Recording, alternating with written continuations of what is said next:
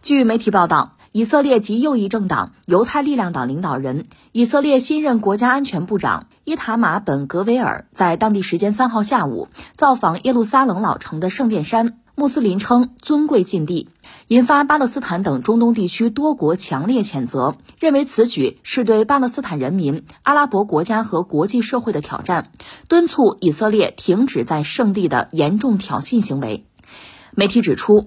圣殿山是巴以冲突中最敏感的地点，北段的阿克萨清真寺更是矛盾焦点。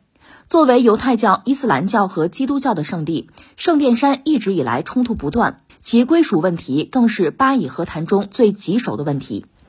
哎，这事儿怎么说呢？我们只能说感慨啊，长叹一声啊，树欲静而风不止。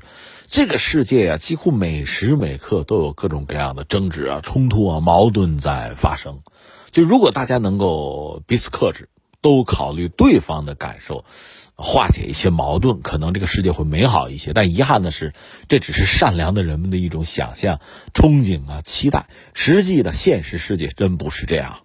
这我们说，眼看着新一轮的问题矛盾，就是呃，巴勒斯坦和以色列之间的矛盾冲突，可能又在孕育之中吧。呃，先说这个地儿，圣殿山是在哪儿呢？耶路撒冷的老城。老城区圣殿山这个地方理论上是呃犹太教和伊斯兰教的圣地，同为这两大宗教的圣地。但长期以来是这样，就是说他巴以冲突也以这儿作为一个焦点。在一九六七年，在中东战争的时候，以色列是从约旦手里把这夺下来了，打下来了。人家这个军力比较强，比较厉害嘛。那么之后约以呢就谈谈了个协议，就是圣殿山这个管辖权归约旦。但是呢，说这个治安的权利呢归以色列，但这你也知道，因为以色列越打越强啊，他军力比较强啊，所以对这实际上是有控制的。那现在出了个问题是什么呢？就是以色列史上最右的这届政府上台了，就内塔尼亚胡，这不又当上总理了吗？人家宣了誓了。那么这个新政府是极右的，所以他一上台，大家就知道说这要出事儿，对吧？就巴勒斯坦乃至阿拉伯国家，或者说呃伊斯兰世界和以色列之间的矛盾有可能要升级。在这个背景之下，就在三号嘛，这二零二三年一到，以色列的这个国家安全部的部长新上台的这个部长，你想国家安全部不是农业部，不是什么经济部哈，就国家安全强力部门嘛。这位部长呢，他到了圣殿山。就老城区，就是耶路撒冷老城区的圣殿山这个地方，穆斯林把它叫做尊贵禁地。这儿有一个著名的阿克萨清真寺，你想这是人家穆斯林的地儿是吧？那么这位部长呢，到了圣殿山去了，他倒没有进阿克萨清真寺，但即使如此，那在全球范围内，巴勒斯坦、阿拉伯国家就穆斯林世界对这个事高度的敏感，那就谴责，因为你不是游客。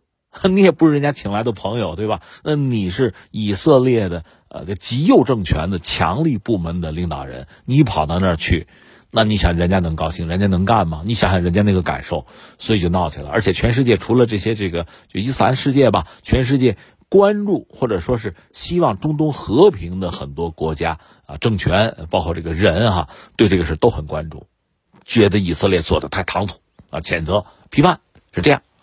那事情已经发生了，那下面会发生什么？很可能就是巴勒斯坦方面会有一些人吧，因为巴勒斯坦，你说它是一个国家吧，当当然大家都认为它应该是建国，是吧？呃，甚至在以色列建国的同时，巴勒斯坦国也应该是建立。但是时至今日呢，其实巴勒斯坦作为一个国家，它这几个要素并没有凑全，而且你说真正的成为一个国家吧，很多要素越来越凑不全。而且以色列对巴勒斯坦这种控制，对巴勒斯坦的各种力量，特别是这个准军事力量、武装分子这种打压，一直以来是非常强硬的。更何况现在上台的这个政府又是极右，又是一个极强硬的政府，所以大家就知道，他们一上台呢，巴以之间的矛盾冲突恐怕会扩大。就看巴勒斯坦，包括巴勒斯坦里边的一些武装组织，比如说哈马斯，不止哈马斯，还有其他的啊，还有一些新生代，就是怎么样来反应。那么在今年，如果我们画一张全球的冲突啊战争地图的话，那么巴以之间，在中东会不会真的有出现新一轮的这个冲突啊？啊，局势的动荡，这很可能。那你说，既然是这样一个状况，为什么就以色列人就看不透呢？为为什么还让内塔尼亚胡上台呢？哎，这个以色列吧，这个国家应该说是一个很独特的国家，犹太人的国家，对吧？大家也知道，犹太人在二战的时候受了苦，六百万犹太人被纳粹屠杀了。那么二战之后呢，以色列建国，就犹太国建立，而且在世界上逐渐，他还有他自己的影响力，在地区吧，在中东吧，他通过多次的中东战争，稳固了自己的地位。稳固了自己的位置，而且犹太人在美国这个所谓全球最主要的大国的这个政治、经济等等诸多领域，内政、外交方面还拥有自己的影响力和话语权，这是实话。而且我们也讲了，以色列这些年呢，实际上有点闷声发财的意思，他并不是在很多问题上显山露水，但是他可没少动作。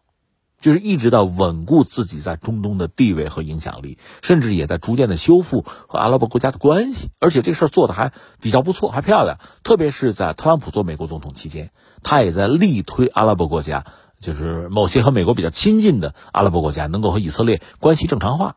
那么这个做法还是有一定的效果。所以你看，就是在特朗普时代，特朗普他的女婿库什纳这个人和内塔尼亚胡两个家族都是有私交的啊，呃，他本人也是犹太人。那么，呃，在特朗普做美国总统的时候呢，和以色列的关系，美国和以色列的关系尤其密切，而且就是下决心，呃，把大使馆从特拉维夫搬到了耶路撒冷。这个做法本身也招致阿拉伯国家，包括巴勒斯坦人反对啊，伊斯兰世界的这个反对怒火。但是我就一意孤行，不但如此，我还推动一些阿拉伯国家和以色列修好。这个实际上局部的做到了。当时我们还感慨，中东的主要矛盾本来是就是犹太人和阿拉伯人之间的矛盾，嗯，你你也可以说是犹太教和伊斯兰教的矛盾。但是现在怎么看，怎么就觉得伊朗好像他这个所谓的什叶派之乎打造成功之后，那么波斯人和阿拉伯人的矛盾似乎成为主要矛盾了。那么以色列成功的把自己从这个矛盾的漩涡之中抽身而走了，是这么个状况。但是现在新一轮的矛盾又出现了。就是以色列极右上台，刚才我不是说了吗？那以色列人你看不到这个危险吗？你干嘛要选他呢？这让人长叹一声。就是以色列这个国家吧，他这个从政坛、从政党上讲，政党林立非常多。在内塔尼亚胡这次上台之前，那以色列的那个大概这政府是八个政党吧，从左到右，这个光谱哈，这真的两个极端都有，非常分散。那就打架玩吧，吵吧，对吧？那到最后，你说能不能达成共识很难。这个政府就就举步维艰。那到现在这回好了，极右上台了。那么内塔尼亚胡他现在这个政权呢？你看他也是多个政党哈，有几个极右的，有几个基本上是算是犹太教的原教旨主义的政党。一方面呢，这个国家可能会在他们的引领下变得更右啊，更强硬、更极端。但另一方面呢，他这个政权相对来说好达成共识。因为大家立场差不多，出现这么一个局面。但是内塔尼亚胡这个人啊，我们实话实说，作为围观群众，我们讲他在全球范围内，包括在以色列国内，他的声名并不好。你要说臭名昭著，有点过分啊，有点夸张啊，但是并不好。一个是什么呢？腐败，到现在他当上总理了，是吧？关于他腐败的指控还没有停呢，搞不好哪天还得上法院呢，对吧？这是一个。再有一个就是，呃，对巴勒斯坦很强硬。而且涉及到这个定居点的问题，就是就很强硬。就以色列就是在约旦河西岸，就是一直在推进，犹太人在推进，这个也引起全世界就是支持巴勒斯坦人建国呀，呃，包括支持中东和平啊这样的力量，不只是阿拉伯人啊，就大家都感到不满。你这么搞，你是不利于地区和平，实际上也不利于以色列的安全的。你为什么这么强硬呢？很多人是批评他，但是你说那这么个主啊，就是名声也不好。你至少腐败不是什么好名声吧，对吧？你又这么强硬，会给以色列人带来灾难的。这么个主为什么上台呢？哎，我我我我想了半天哈，但是因素很多，因为政治这个东西很复杂。但确实有一个因素你不能回避是什么呢？是经济。我把话稍微扯远一点，就当年，呃，美国总统老布什打赢了海湾战争，但是呢，他想连任美国总统就没做成。谁上台了呢？就是克林顿。民主党的克林顿上台，克林顿做过阿肯色州的州长，当时他的竞选口号，呃，大家到现在还记得，还津津乐道。你你记得吧？那 口号是什么呢？是“笨蛋是经济”，这个口号是这么个口号。如果原话就说“笨蛋，关键是经济”，这是当年克林顿的竞选口号，就靠这个口号打败了老布什。就说老布什你牛是吧？你打赢海湾战争，美国的这个声望哈，美国的。威名如日中天，那又怎样？你经济搞得一塌糊涂，那你下台吧，对吧？你看哥们儿来，对吧？那你再看克林顿，克林顿确实做到了他的这个承诺。这个人到最后不是跟那个莱文斯基有一腿吗？就是白宫实习生那个女实习生，就号称叫拉链门这个事件，而且他还呃在国会还还不说实话什么的，欺骗美国人民，就这么个货，最后也被美国人宽容，并没有真正的弹劾掉他。为什么？就回到他那个口号，笨蛋哈！关键是经济，就是你们这帮笨蛋，你们没有抓住重点。真正的问题是经济，我把经济搞好了，什么都好办。对啊，他上台之后，美国经济，那你说是他的能力，还是正好全球这一波浪潮？你别管怎么说，人家赶上了，就是美国经济当时搞得不错，就这么回事儿。他能交差，美国人日子过得舒服啊，就不跟他算账了。你拉点门拉不拉的吧，你们敞着吧，不管你了，就这么状况。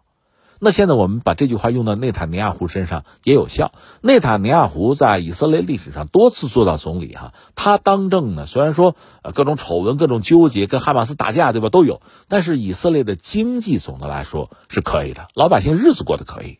那我们是不是可以理解，所以他上台？到关键的问题上，就从百姓来讲，考虑的是个人的利益啊、民生啊，特别是二零二二，包括二三年，大家讲可能经济会出问题啊，不乐观吧？特别是西方经济总体来说比较悲观，甚至民生凋敝。你看看英国，对吧？英国这两天那个苏纳克很挠头，英国经济衰退已成定局，基本上赶上谁啊？赶上俄罗斯了，人家俄罗斯打着仗呢，哎。人家 GDP 如果跌个百分之一、百分之二正常，你没打仗，你起什么哄？你也跌，好像跌百分之一点二，有这个算法啊，就是那不怪丢人的吗？你你怎么和普京比啊？那普京你都比不过吗？那么以色列现在的状况也不乐观，也是因为比如这个战争啊、能源价格的问题啊、疫情啊，就这些问题，我的经济要出问题。那这个时候呢，咱就别找什么小白鼠去试了。你看那儿有一个老狐狸内塔尼亚胡，他当政的时候带着以色列在各种艰难困苦之中，人家反正顺风顺水，以色列没出大事儿，经济说得过去，那就让他吧。这恐怕是一般选民的逻辑，也就这么简单，别的放在一边，这个事儿最主要，抓主要矛盾，所以他有机会上台。当然，现在的问题是这是刚上台嘛，这个二零二三年刚到。那么以色列这个强力部门、国安部门嘛，这个官员就跑到圣殿山。